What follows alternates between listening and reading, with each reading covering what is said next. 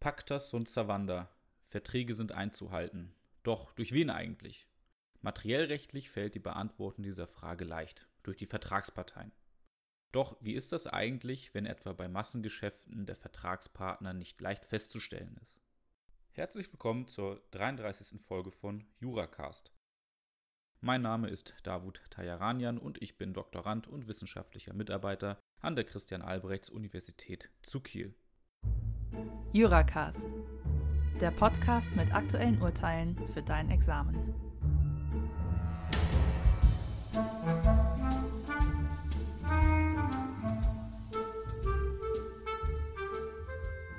In dieser Folge möchte ich das Urteil des BGH vom 5.11.2019 vorstellen. Das Gericht hatte sich mit der Frage zu beschäftigen, ob und unter welchen Voraussetzungen der Halter eines Fahrzeugs für die Verpflichtung eines Vertrags einzustehen hat, den der Fahrer des Fahrzeugs mit einem Parkplatzbewirtschafter geschlossen hatte.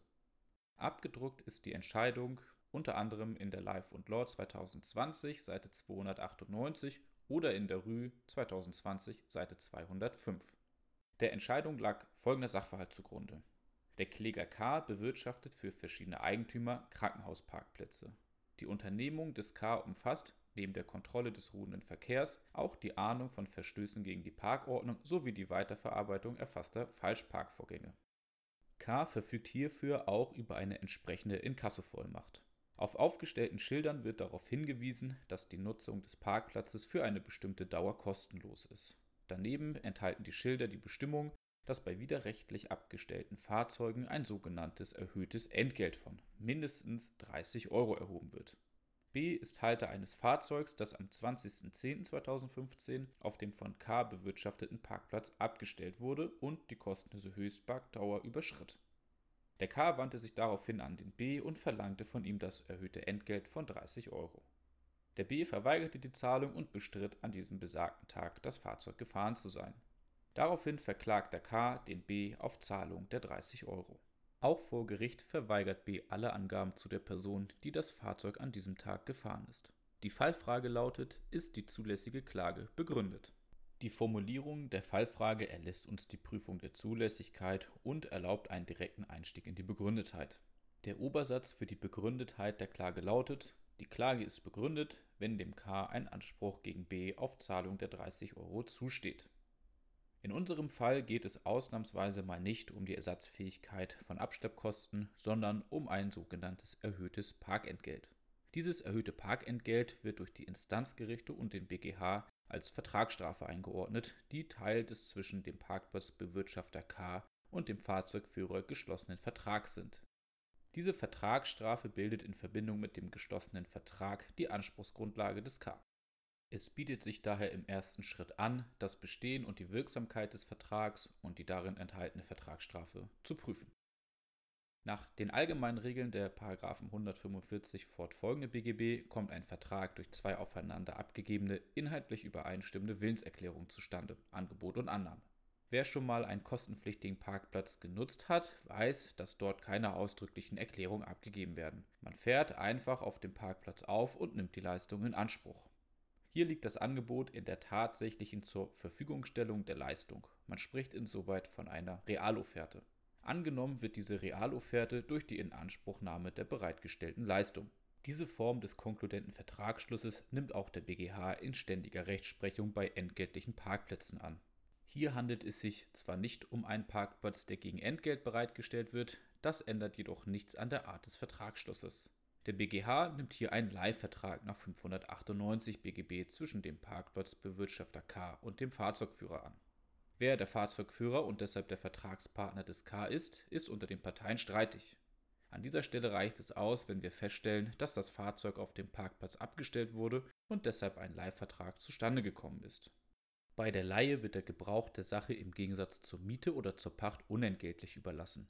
Der Leihvertrag zählt daher zu den Gefälligkeitsverträgen.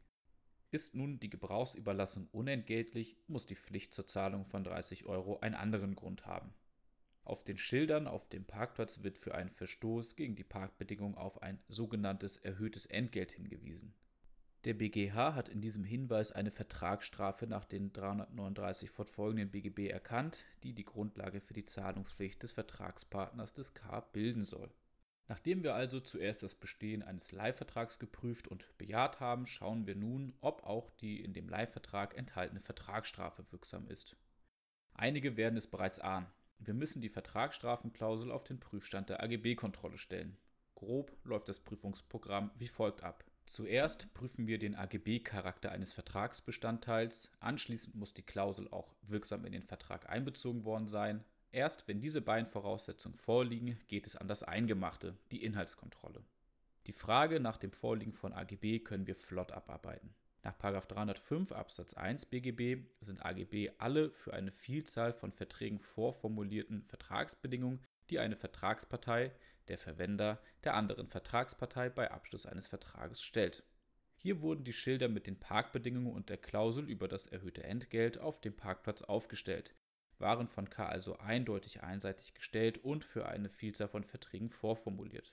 Da die Schilder deutlich sichtbar aufgestellt waren und dem Fahrzeugführer die Möglichkeit zur Kenntnisnahme gegeben haben, ist auch von einer wirksamen Einbeziehung nach 305 Absatz 2 BGB auszugehen. Bevor wir mit der Inhaltskontrolle starten können, müssen wir noch den objektiven Inhalt der Klausel bestimmen und prüfen, ob sie von Rechtsvorschriften abweicht oder sie ergänzt. Denn nach 307 Absatz 3 BGB sind nur abweichende oder ergänzende Klauseln der Inhaltskontrolle zu unterziehen. Die Klausel bestimmt, dass derjenige, der gegen Parkbedingungen verstößt, unabhängig von einem Verschulden ein erhöhtes Entgelt zu entrichten hat. Die konkrete Höhe des zu entrichtenden Betrags, der als Vertragsstrafe einzuordnen ist, wird lediglich mit einer Untergrenze von 30 Euro angegeben. Im Übrigen räumt sich der Verwender ein entsprechendes Leistungsbestimmungsrecht im Sinne der 315 fortfolgende BGB ein. Eine verschuldensunabhängige Haftung ohne Nachweis eines Schadens lässt sich weder dem Recht des Leihvertrags noch den allgemeinen Haftungsgrundlagen entnehmen, sodass auch eine Ergänzung von Rechtsvorschriften vorliegt und die Inhaltskontrolle daher eröffnet ist. Von den Klauselverboten der § 309 und 308 BGB kommt hier allenfalls § 309 Nr. 6 BGB in Betracht. Hiernach sind Vertragsstrafenklauseln unwirksam, wenn sie als Bezugspunkt die Nichtabnahme oder verspätete Abnahme der Leistung, Zahlungsverzug oder die einseitige Lösung des Vertragsteils vom Vertrag haben. In unserem Fall knüpft die Vertragsstrafe an keinem dieser Umstände an. Die Vertragsstrafenklausel fällt daher nicht § 309 Nr. 6 BGB zum Opfer. Ist kein spezielles Klauselverbot einschlägig, kann die Klausel jedoch nach der Generalklausel des 307 Absatz 1 Satz 1 BGB unwirksam sein. Das ist nach 307 Absatz 1 Satz 1 BGB der Fall, wenn die Klausel den Vertragspartner entgegen den Geboten von Treu und Glauben unangemessen benachteiligt. Die unangemessene Benachteiligung kann sich nach 307 Absatz 1 Satz 2 insbesondere aus der Intransparenz der Klausel ergeben unter dem Transparenzgesichtspunkt könnte der Umstand, dass die Klausel dem K für die konkrete Höhe der Vertragsstrafe ein Leistungsbestimmungsrecht einräumt und insbesondere keine Obergrenze nennt, nicht ganz unproblematisch sein. Der BGH hält die Klausel dennoch nicht für intransparent. Zur Begründung führt das Gericht an, dass durch die Untergrenze der Vertragsstrafe hinreichend deutlich werde, dass der Vertragspartner auch den dann bestimmten Betrag von 30 Euro zu zahlen hat, wenn das Leistungsbestimmungsrecht nicht ausgeübt wird. Ist die Klausel also nicht intransparent, könnte sie dennoch nach der Generalklausel des 307 Absatz 1 Satz 1 unangemessen sein. Die Unangemessenheit kann sich insbesondere aus der Höhe der Vertragsstrafe ergeben. Ob die Vertragsstrafe unangemessen hoch und daher nach 307 Absatz 1 Satz 1 unwirksam ist, muss gar nicht unter dem Blickwinkel der AGB-rechtlichen Vorschrift des 307 Absatz 1 Satz 1 BGB entschieden werden. Das Vertragsstrafenrecht enthält in den 315 fortfolgenden BGB nämlich eine spezielle Ermessenskontrolle, die die Höhe der Vertragsstrafe auf einen angemessenen Betrag begrenzt. Die Klausel über die Vertragsstrafe ist also auch nicht nach der Generalklausel des 307 Absatz 1 Satz 1 BGB wegen einer unangemessenen Benachteiligung des Vertragspartners des K unwirksam. Halten wir also fest. Zwischen dem Parkplatzbewirtschafter K und der Person, die auf dem Parkplatz geparkt hat, ist ein Leihvertrag zustande gekommen, der über eine Vertragsstrafenklausel unter anderem für den Fall verfügt, dass länger als erlaubt auf dem Parkplatz geparkt wird. Das Auto des B war länger als die erlaubte Zeit auf dem Parkplatz geparkt, sodass die Vertragsstrafe verwirkt wurde, also ein Anspruch des K in Höhe von 30 Euro entstanden ist. Fraglich ist jedoch, ob der B als Halter des Fahrzeugs in Anspruch genommen werden kann. B bestreitet nämlich, dass er selber sein Fahrzeug gefahren ist. Unterstellt man das als wahr, ist zwischen B und K kein Vertrag zustande gekommen, sodass er auch für die auf dem Leihvertrag beruhende Vertragsstrafe nicht einzustehen hätte. Man könnte aber versuchen, eine Haftung des B bereits an seiner Halteeigenschaft festzumachen. Der BGH hatte in einer Entscheidung aus dem Jahr 2016 den Halter eines unbefugt auf Privatgrund stehenden Fahrzeugs als Zustandsstörer eingeordnet und ihm unter dem Blickwinkel der berechtigten GOA zum Ersatz der Abschleppkosten verurteilt. Diese Entscheidung lässt sich hier jedoch nicht fruchtbar machen, da es dem K gerade nicht um den Ersatz von Abschleppkosten, sondern um die Zahlung der 30 Euro Vertragsstrafe geht. Das Problematische an diesem Fall ist ja, dass der Halter und der Fahrer eines Fahrzeugs personenverschieden sein können und der Fahrer im Nachhinein nicht immer einfach festzustellen ist. Dieses grundsätzliche Problem hat auch der Gesetzgeber gesehen und 25a in das StVG eingefügt. Nach dieser Vorschrift kann in einem Bußgeldverfahren der Halter eines Fahrzeugs für einen Halt- oder Parkverstoß des Fahrzeugführers in Anspruch genommen werden, wenn der Fahrzeugführer vor Eintritt der Verfolgungsverjährung nicht oder nur mit unangemessenem großen Aufwand ermittelt werden kann.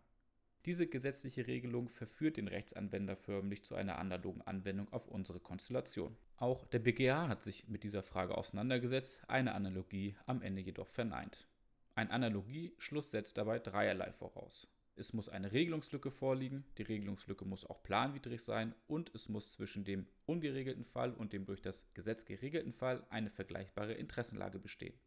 Der BGH lässt eine Analogie entgegen einzelner Meinungen im Schrifttum an der Planwidrigkeit der Regelungslücke scheitern.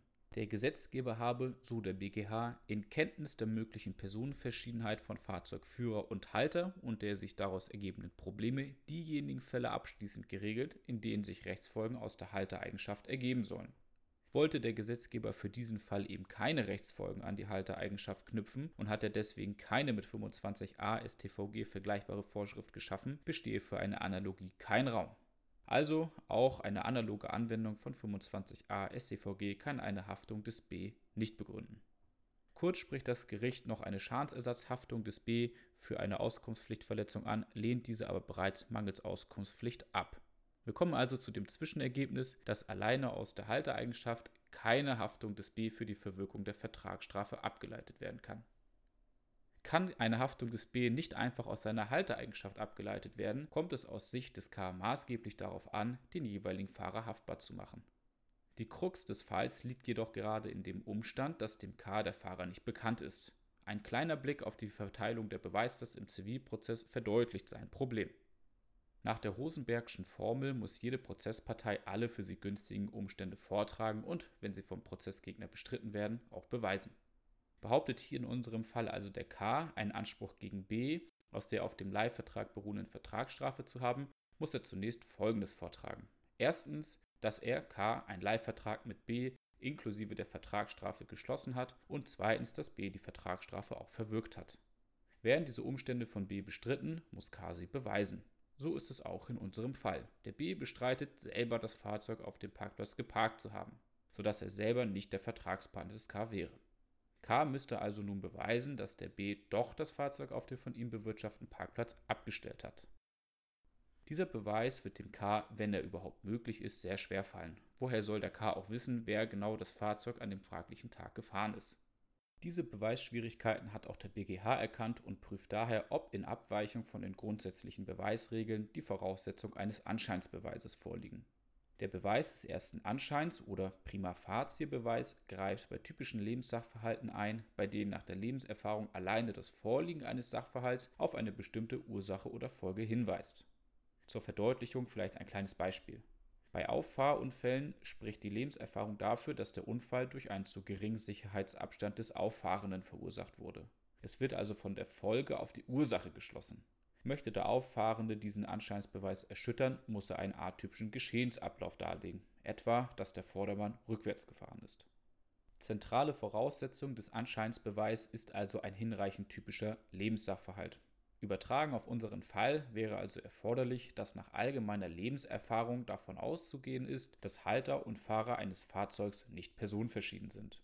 Wenn dem so wäre, begründe die Haltereigenschaft des B einen Anscheinsbeweis dafür, dass er sein Fahrzeug auf dem Parkplatz abgestellt hat, den er durch die Darlegung eines atypischen Geschehensablaufs erschüttern müsste. Ein Anscheinsbeweis lehnte der BGH jedoch ab. Dass der Halter eines Fahrzeugs auch sein Fahrer ist, stelle eben keinen derart typischen Geschehensablauf dar. Die Voraussetzungen eines Anscheinsbeweises liegen also nicht vor. Damit war der BGH jedoch noch nicht am Ende. Er bemühte vielmehr die Figur der sekundären Darlegungslast, mit der er dem Kläger bereits bei Fällen, in denen über den heimischen Internetanschluss Urheberrechtsverletzungen begangen wurden, aus der Patsche geholfen hat. Die sekundäre Darlegungslast setzt schon einen Schritt vor dem eigentlich zu erbringenden Beweis an. Wir erinnern uns, dass ein Umstand nur dann zu beweisen ist, wenn er vom Prozessgegner bestritten wurde. Die sekundäre Darlegungslast stellt nun besondere Anforderungen an das wirksame Bestreiten. Der Prozessgegner der beweisbelasteten Partei muss sich im Rahmen seiner Erklärungspflicht nach 138 Absatz 2 ZPO substanziiert zu den Behauptungen der beweisbelasteten Partei äußern. Tut er dies nicht oder unzureichend, gilt die Behauptung nach 138 Absatz 3 ZPO als zugestanden und ist nicht mehr beweisbedürftig. Wichtig ist, sich darüber im Klaren zu sein, dass die sekundäre Darlegungslast nicht zu einer Umkehr der Beweislast führt. Wer hier begrifflich nicht aufpasst, handelt sich schnell ein Rüffel vom Prüfer ein. Eine sekundäre Darlegungslast trifft den Prozessgegner der primär darlegungsbelasteten Partei nach der ständigen Rechtsprechung des BGH in der Regel dann, wenn die primär darlegungsbelastete Partei, also hier der K, keine nähere Kenntnis der maßgeblichen Umstände und auch keine Möglichkeit zur weiteren Sachaufklärung hat während der Bestreitende, hier B, alle wesentlichen Tatsachen kennt und es ihm unschwer möglich und zumutbar ist, nähere Angaben zu machen. Voraussetzung einer sekundären Darlegungslast ist auf Seiten des K also Beweisnot ohne Möglichkeit zur Sachaufklärung, während dem B nähere Angaben unschwer möglich und zumutbar sind. Subsumiert man unseren Fall, müsste K die Feststellung des Fahrzeugführers und damit seines Vertragspartners nicht möglich sein. Dem B müsse die Benennung des Fahrers hingegen unschwer möglich und zumutbar sein. Gegen eine Beweisnot des K könnte sprechen, dass er gegebenenfalls durch erhöhten Personalaufwand oder die Installation eines Schrankensystems die Identität der Parkenden überprüfen und so eine spätere Beweisnot verhindern könnte. Derartige Maßnahmen seien Parkplatzbewirtschaftern nach dem BGH jedenfalls dann nicht zuzumuten, wenn sie den Parkplatz so wie hier unentgeltlich zur Verfügung stellen. Im Gegensatz dazu sei es dem Fahrzeughalter auch mit einem gewissen Zeitabstand noch möglich und zumutbar, jedenfalls die Person zu benennen, die im fraglichen Zeitraum die Möglichkeit hatten, das Fahrzeug als Fahrer zu nutzen. Der BGH bejaht also das Vorliegen einer sekundären Darlegungslast. Das pauschale Bestreiten des B ist somit nicht mehr ausreichend. Die Behauptung des K, der B sei sein Vertragspartner, gilt daher nach 138 Absatz 3 ZPO als zugestanden. Unser Ergebnis lautet daher, die Klage des K ist begründet, das Gericht wird dem B daher zur Zahlung von 30 Euro verurteilen. Fassen wir den Fall noch einmal zusammen. Materiellrechtlich besteht zwischen K und demjenigen, der das Fahrzeug geparkt hat, ein Leihvertrag mit einer Vertragsstrafenklausel, die AGB-rechtlich nicht zu beanstanden war. Die Vertragsstrafe wurde von dem Vertragspartner des K auch verwirkt. Problematisch war, dass der K den Halter des Fahrzeugs B in Anspruch nehmen wollte, der jedoch bestritt, das Fahrzeug auf dem Parkplatz abgestellt zu haben. Eine Inanspruchnahme des B aufgrund seiner Haltereigenschaft haben wir abgelehnt. Insbesondere scheiterte eine analoge Anwendung des 25a StVG an der Planwidrigkeit der Regelungslücke. Zivilprozessual stand der K dann vor dem Problem, dass er grundsätzlich beweisen muss, dass der B Fahrer des Fahrzeugs gewesen ist. Die Voraussetzungen eines Anscheinsbeweis waren nicht einschlägig und konnten dem K daher nicht helfen. Der BGH knüpfte vielmehr an seine Rechtsprechung zu den File-Sharing-Fällen an und entschied sich für eine sekundäre Darlegungslast des B, der, um seiner eigenen Haftung zu entgehen, Personen benennen muss, die in dem jeweiligen Zeitpunkt als Fahrer in Betracht kommen. Dieser Anforderung der sekundären Darlegungslast kam der B durch sein pauschales Bestreiten nicht nach, sodass die Behauptung des K, er sei sein Vertragspartner gewesen, als zugestanden gilt. Dieser Fall eignet sich ganz hervorragend für Klausuren im Examen, da er mit dem Vertragsschuss durch die Realaufwerte und der AGB-Prüfung Wissen aus BGB AT und Schuldrecht AT abprüft. Darüber hinaus lässt sich der Fall einfach mit sonstigen Abschleppfällen kombinieren. Auch in der mündlichen Examensprüfung werden Grundlagen des Zivilprozessrechts gerne abgefragt, sodass sich die Lektüre aktueller Rechtsprechung hierzu lohnen kann. Wie immer freue ich mich über Anregungen und Kritik an meine E-Mail-Adresse davut.examenspodcast.de. Vielen Dank fürs Zuhören.